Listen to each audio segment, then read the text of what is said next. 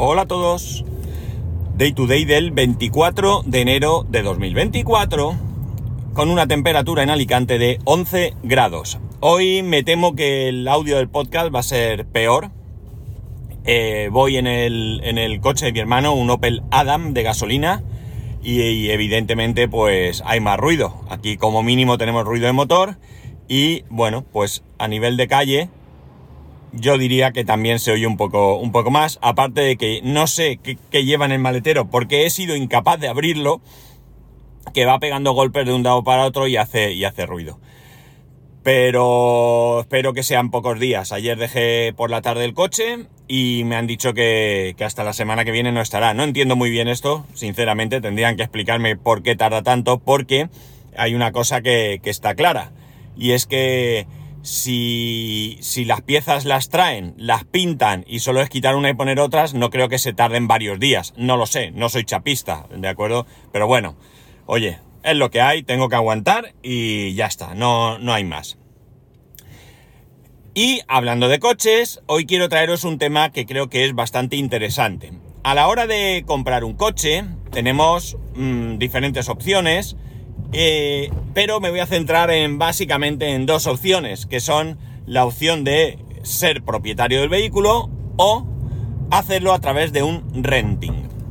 Históricamente el renting ha sido una opción que utilizaban empresas y autónomos porque es una manera de tener un vehículo, de tener un vehículo del que no te tienes que preocupar de nada y un vehículo que eh, cada cuatro años lo puedes cambiar si lo utilizas para trabajar vas a hacer muchísimos kilómetros y bueno, pues vas cambiando y renovando la flota eh, sin, ninguna, sin ninguna preocupación. Es mucho más sencillo un renting que comprar un coche para una empresa porque un renting es un gasto más.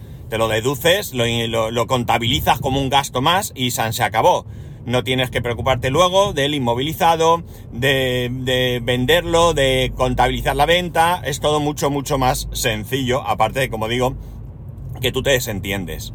En el campo personal o privado, es privado, no, porque una empresa puede ser privada, no es un buen esto. Pero bueno, en el, en el, en el, en el ámbito personal, eh, el renting no, no es algo que haya, que haya sido muy popular. Aunque eh, parece ser que actualmente uno, algo más de uno de cada cuatro coches que se, que se matriculan en España son de renting, lo cual significa que o las empresas están cogiendo coches de renting como locos porque están renovando o yo qué sé, o crecen las empresas y demás, o... Vaya, no puedo responderte a eso. Bueno, no... No, no, déjalo, déjalo, no me ayudes. Eh, o lo que puede pasar es que efectivamente pues cada vez haya más particulares, esta es la buena palabra, particular, que se decida por eh, adquirir un coche en formato renting. Mm, si no va más, yo creo que es por la mentalidad principalmente que tenemos en este país. Porque eh, para empezar, partimos de la base que todos pensan, pensábamos o pensamos, lo digo porque yo no, que un renting es más caro que comprar el coche y no necesariamente. Puede que sí, puede que no. Eh, hay que analizarlo. No es tan sencillo como, oye, si yo me compro un coche y lo financio a 6, 7 años, pago X. Si ese mismo coche lo cojo de renting 4 años, pago más dinero. Mm, ya, pero hay que tener en cuenta otras cosas, como por ejemplo mantenimientos, seguro, eh, cambio de neumáticos, eh, etcétera, etcétera. Averías, ¿vale? Averías, ya no estoy hablando de de cosas en garantía, que evidentemente pues te lo van a cubrir, pero algún tipo de avería, lo que tenga que ser, ¿de acuerdo? Todo eso, eh, bueno, pues eh, hay que tenerlo en cuenta a la hora de, eh, valorar si es más interesante un renting que un que un que, la compra del, del, vehículo. Pero como digo, yo creo que aquí el handicap, el handicap principal es que en este país el tema de alquilar por lo menos de alquilar ciertas cosas, es considerado una pérdida. Mucha gente, eh, la, mentalidad mayoritaria de este país es comprar una vivienda, que va cambiando la tendencia, pero eh, tampoco hay mucha vivienda para alquilar y eso perjudica. Pero realmente la cuestión está en que eh, yo estoy pagando por una vivienda y al final no es mía. yo estoy pagando por un coche que al final no es mío.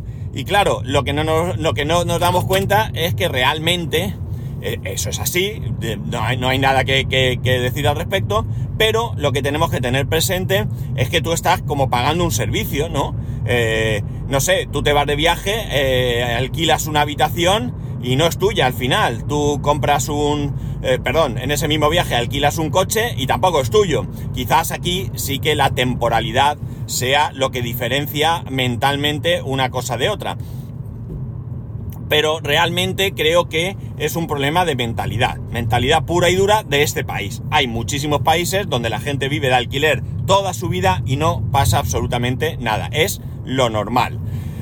Entonces, bueno, pues eso nos frena un poco. Realmente el renting probablemente no sea para todo el mundo. También hay que verlo así. Yo no voy a venir aquí a deciros, no, no, lanzaros todos a, que vuestro próximo coche sea de renting.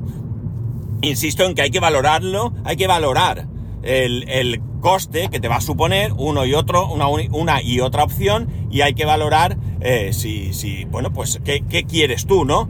Porque el renting, por ejemplo, eh, puede ser para aquellas personas que decidan cambiar de coche cada cuatro años. Oye, mira, yo no aguanto más de cuatro años. A mí eso de pasar la ITV me supera. No pienso pasar la ITV jamás. Bien, en ese caso es tu opción. Cambiar de coche cada cuatro años. Ya, pero puedo comprarlo y también cambiarlo cada cuatro años. Por supuestísimo. Pero aquí, eh, cuando llegue el momento, te vas a tener que molestar en venderlo vas al concesionario, me hace una buena oferta, cambio de coche, voy al concesionario, no me gusta la oferta, lo pongo a la venta, le saco más dinero, al final no deja de ser todo un, poco más complejo. Que se hace, que toda la vida se ha hecho, ¿de acuerdo? Pero hay personas que no quieren complicaciones. Otras mismas personas que pueden no querer complicarse a la hora del mantenimiento del coche. Oye, mira, a mí que olvídate yo cojo el coche, yo sé que cada año lo tengo que llevar a revisión, yo sé que me cambian los neumáticos, eh, yo llamo por teléfono, oiga, que toca la revisión, me dicen a qué taller lo llevo, lo llevo y hemos terminado. No necesito nada más. No quiero saber nada del seguro, no quiero contratar seguro, no quiero preguntar cuál es el mejor seguro, nada. Yo le echo combustible y me olvido del vehículo. ¿De acuerdo? También es una, una persona que, eh, es eh, candidata a tener un coche de renting. Y eh, otro ejemplo también sería la persona que no lo trata muy bien. Le dan golpes, tal. a mí el coche me da igual, yo eso, y cada cuatro años, pues que, fuera y otro y ya está, ¿no? Bueno, son ejemplos, ejemplos que, podrían ser personas candidatas a tener un coche de, de renting antes que comprarlo, ¿no? estoy seguro que me estáis escuchando y estáis pensando que estoy loco. Pero ¿cómo hablas de renting? Estás loco, eso es carísimo, eso... Vale, rebobinar un poco y escuchar nuevamente lo que he dicho. No estoy diciendo que haya que lanzarse al renting. Eh, es una opción a valorar. Es una opción a valorar. Eh, en, mi caso, yo la he valorado. La he valorado varias veces. ¿Por qué? Bueno, mi mujer trabaja en una empresa que tienen una división de renting y eh, de vez en cuando, casi cada año, lanzan una promoción para empleados. Han lanzado varias promociones, yo algunas he prestado atención, otras no me han interesado nada, porque no, el coche no es lo que yo quiero y eso es lo que sucede ahora mismo. Mirar, cuando compré el Kia, allá por el 2015, hubo una oferta para empleados, esa sí que era una oferta muy interesante, que era el eh, Arteón, Volkswagen Arteón. Es un pedazo de coche. Es un pedazo de coche, amigos. O sea, es enorme, una berlina, maletero increíble, eh, bien equipado. Eh, salió, el más básico salía por 160 euros al mes. Yo pagaba por mi Kia 311 euros al mes, más seguro, eh, mantenimiento, etcétera, etcétera. En este caso eran 160 euros y échale combustible y tiramillas, ¿de acuerdo? Y lo estuve valorando pero aunque reconozco que es un pedazo de coche, a mí no me llamó la atención. Acababa de comprarme mi, maravilloso eh, Kia Sportage, ¿no? Y no, no me llamó la atención. Poco después sacaron uno que ahí sí que dudé. Este era un poco más caro. eran 235 euros y era el Toyota CVR, creo que es. CVR, CVH, no sé, el que es así un poco también sub, no, no, no, no, no, no recuerdo muy bien ahora mismo cuál es de los, eh, es el modelo. Bien, este coche, eh, 235 euros, eh, lo, lo estuve valorando, pero era un coche híbrido y yo no quería un coche híbrido. Si hubiera sido híbrido enchufable, mmm, probablemente lo hubiera hecho. Hubiera vendido mi coche, me hubiera comprado, eh, o sea, hubiera hecho ese por renting. Volvemos a lo mismo, 311 euros más mantenimientos, me, a, más seguro, a, a 235 euros con mantenimiento y con seguro incluido. Y hoy más, ruedas, todo, ¿no?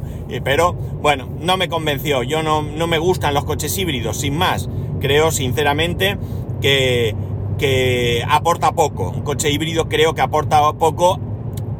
En alguna circunstancia puede aportar más, pero en mis circunstancias ya os he comentado en varias ocasiones que estuve probando el Sportage híbrido y, el consumo pues era el mismo eh, prácticamente y el precio pues es el mayor. Entonces no me, no me de convencer. Luego ha habido otros, otras ofertas. Ahora mismo ha habido una oferta, eh, una compañera de mi mujer que cogió en su momento el Arteón. Lo que pasa es que era por cuatro años, pero lo ha ido estirando, le han permitido ir ampliando año a año. Ya ha llegado un punto en que ya no, no lo hacían más y ha cogido el Peugeot 2008. ¿Vale? No es eléctrico ni nada, ¿eh? Peugeot 2008. Ella no tenía ningún interés en que fuera eléctrico ni nada de esto. Entonces, bueno, pues oye, no sé ahora mismo el precio, ¿eh? No tengo ni idea. Pero le sale rentable, le sale rentable. Bien es cierto que hablamos de que hacen ofertas para empleados. Hacen ofertas para empleados. Si no es con una oferta para empleado, es posible que ya no sea tan interesante. Y por tanto, nos tenemos que olvidar pero en este caso es muy interesante. Nosotros no hemos siquiera mirado ni valorado porque tanto mi mujer como yo tenemos claro, eh, yo es evidente que queremos vehículo eléctrico. Y si ella no tiene vehículo eléctrico es por lo que ya os he comentado también anteriormente en otros podcasts, que, que, que la diferencia de precio cuando ella compró el coche era prácticamente de más del doble ella no lo iba a amortizar en la vida y por tanto, bueno, y tampoco es que hubiera mucho mercado. La verdad es que en dos o tres años ha cambiado mucho, no tanto siquiera. Estamos hablando que el coche de mi mujer tiene... pues va para dos años, si no me equivoco. Sí, en mayo hará dos años, si no me equivoco.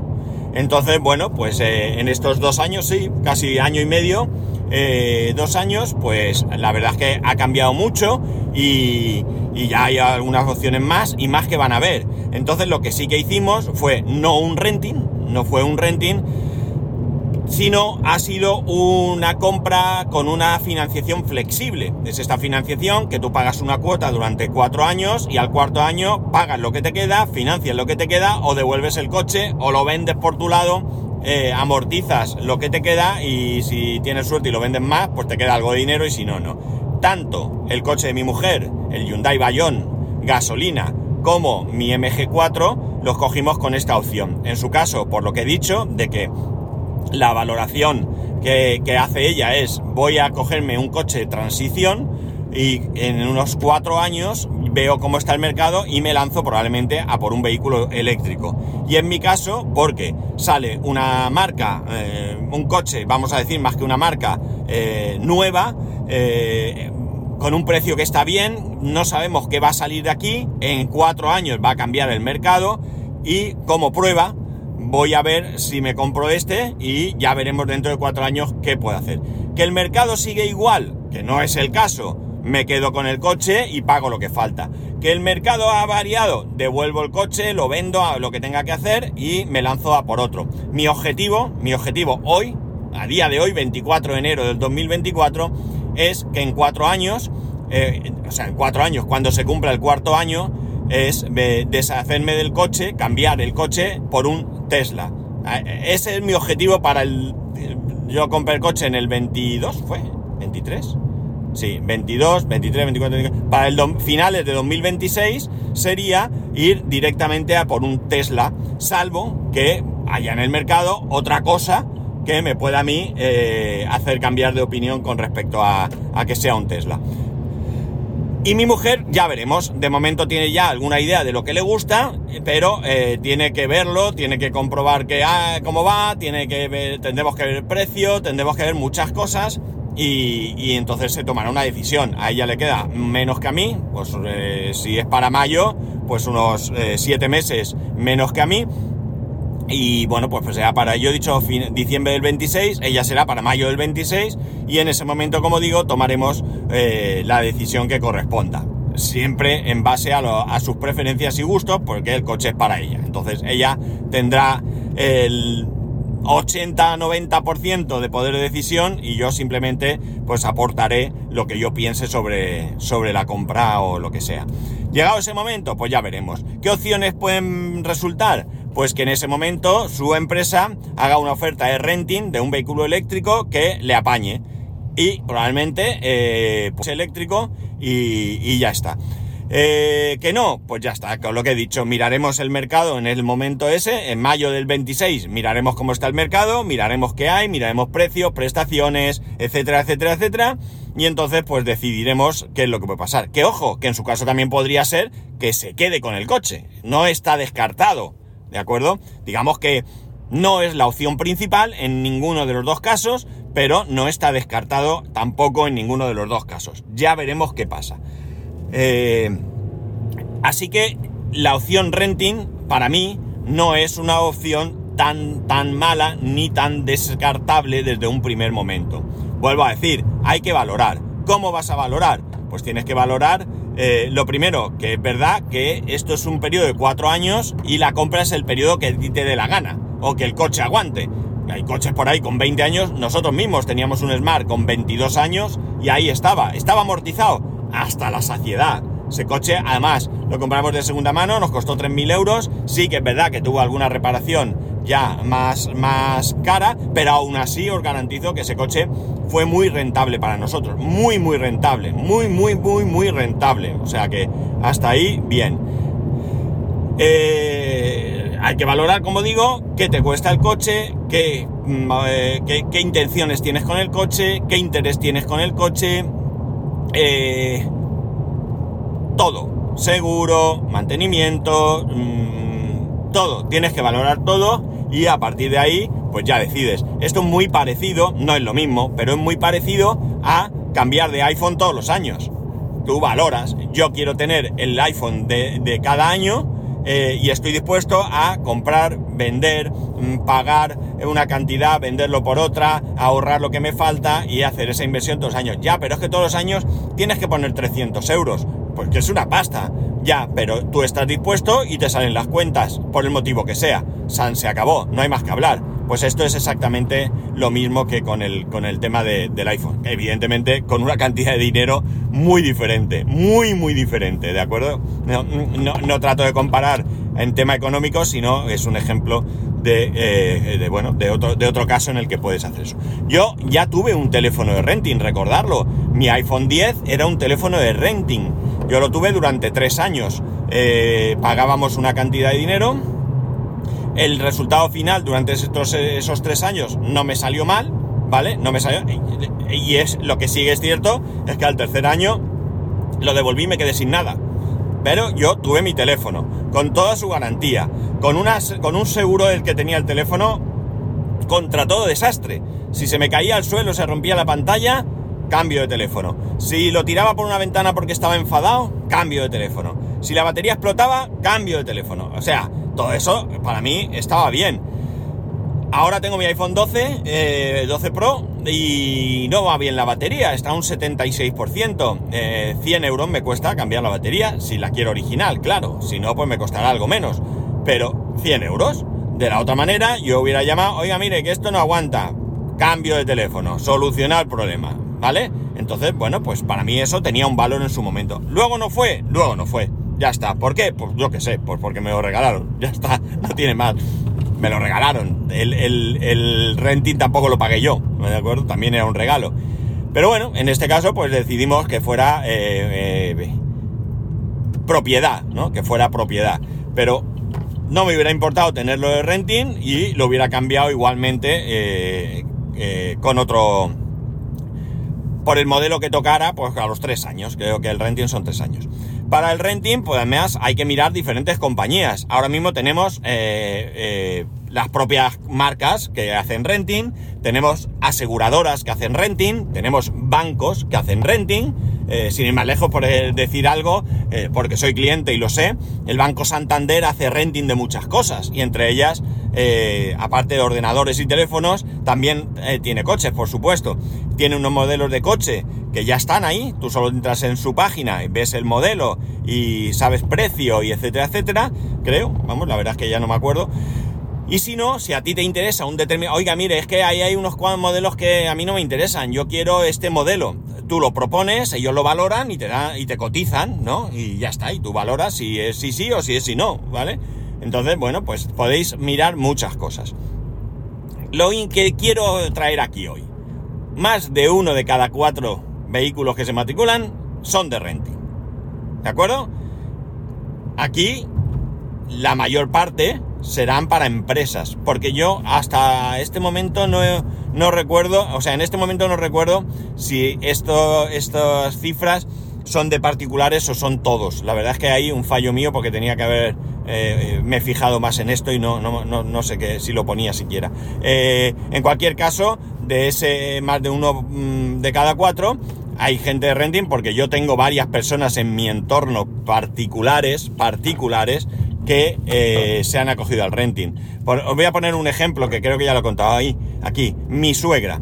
Mi suegra ya tiene una edad, mi suegra está, gracias a Dios, bien de salud, eh, ella perfectamente puede conducir, eh, bueno, ella no tiene ningún problema, de hecho, necesita conducir, va a recoger a los nietos cuando toca, eh, va a, ver a su amiga, va, ¿vale? Tiene su coche y, bueno, pues ya su coche estaba muy viejito, muy viejito, ya tenía muchos, ya empezaba a dar problemas y ya no le apetecía gastar dinero en reparar ese coche. Estuvimos ya hace tiempo, antes incluso de que mi mujer comprara su coche, estuvimos viendo la opción de comprarse un coche, pero claro, los coches están caros, a ella no le apetecía gastar tanto dinero. Eh, bueno, pues ha cogido un coche de renting ha cogido un coche de renting. ¿Cuál es su visión de esto?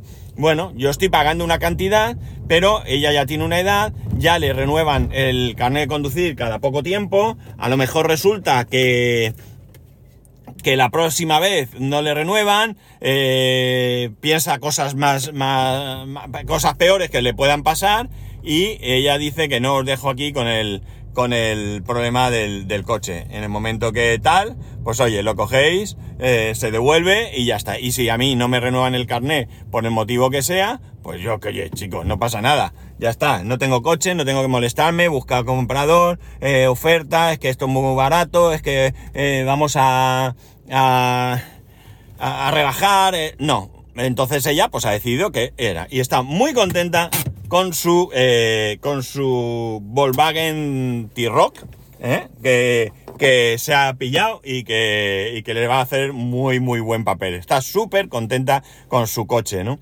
Así que, como veis, la opción de renting no es necesariamente una mala opción, ni necesariamente una buena opción. Yo creo, sinceramente, que es una opción a valorar. Ya está, a valorar como cualquier otra opción eh, en otro ámbito que, que puedas tener voy a comprarme un coche, punto, voy, me lo compro y ya está. No, de la misma manera que vamos a comprar un coche, espera que pare el, motor, que no me acuerdo que este no, no es eléctrico. Eh, de la misma manera que tú valoras qué modelo de coche, financiación, todo esto, pues también creo que la variable de renting se puede introducir y ya está. Y de hecho tú puedes coger y decir, mira, mi próximo coche va a ser este. La financiación que tengo es esta. Voy a pagar tanto al mes. La, el seguro a todo riesgo me cuesta tanto. El, el, mantenimiento eh, son tanto al año. Eh, lo sumas todo, lo dividen mensual y entonces dices, eh, con respecto al coche de renting, tengo una diferencia de tanto, en un sentido o en otro. ¿Me interesa? No fuera, me voy y compro el coche. ¿Me interesa? Sí. Eh, económicamente puede que no, pero tengo otras ventajas. Mm, ya está. Simplemente yo os recomiendo, eh, si me lo permitís, que simplemente lo, valoréis. Así que nada, chicos. Eh, ya sabéis lo que tenéis que hacer, valorarlo y ya me contaréis. Y nada más, ya sabéis que podéis escribirme a arroba spascual, spascual spascual.es, el resto de métodos de contacto en spascual.es barra contacto Un saludo y nos escuchamos mañana.